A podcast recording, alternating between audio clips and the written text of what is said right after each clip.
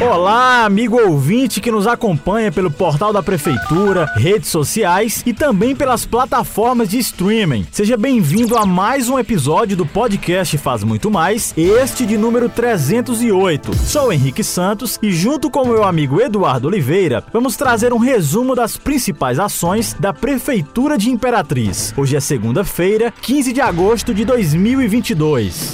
Notícia, informação e vamos começar falando sobre esporte. Neste fim de semana, a cidade de Imperatriz foi sede de uma das etapas do quinto troféu Bico do Papagaio de natação. Esse evento teve total apoio da Prefeitura de Imperatriz por meio da Secretaria de Esporte, que cedeu a piscina olímpica do Complexo Esportivo Barjonas Lobão, a única do estado do Maranhão que funciona para realizar este tipo de competição. Aproximadamente 62 atletas participaram do torneio, sendo o maior número do Maranhão. Imperatriz contou com 35 participantes. O Pará teve 19 e o Tocantins contou com 8 atletas. O evento também contou com a presença dos familiares e diversos torcedores que lotaram o Barjonas Lobão, no centro de Imperatriz. Depois das disputas que aconteceram no sábado, dia 13 e domingo 14, o Maranhão, representado pelos atletas imperatrizenses, ficou em primeiro lugar, o Pará em segundo e o Tocantins em terceiro. O atleta Rodrigo Macedo de Imperatriz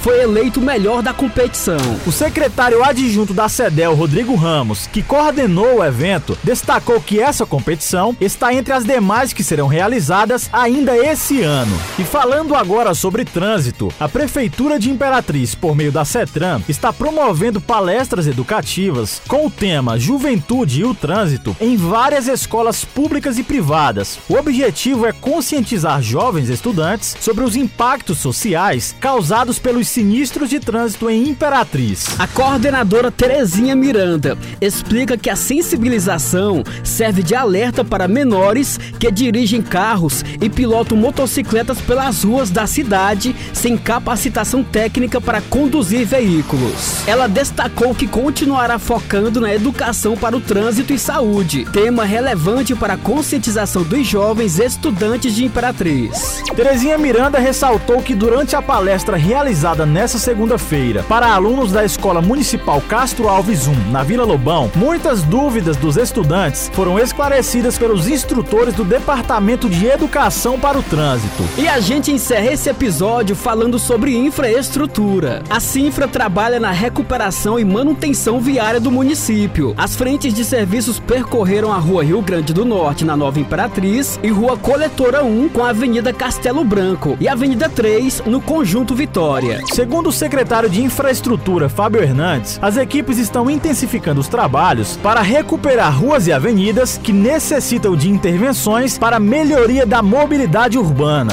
A Sinfra trabalha também em outros projetos, como a construção da ponte da Rua Espanha, na Vila Redenção 1, na obra da central de abastecimento de Imperatriz, além de serviços de drenagem e terraplenagem. Além das ruas citadas acima, nesta segunda-feira, as equipes trabalharam na rua Rio Grande do Norte, entre Padre Cícero e Rua João Pessoa, na Nova Imperatriz, Rua Guarani, na Vila Redenção, Rua Jabaquara, na Vila Lobão, Avenida Newton Belo, Avenida Castelo Branco, no Conjunto Vitória, Rua Santa Rita, no bairro Santa Rita e Rua Dom Evaristo, no Bom Sucesso.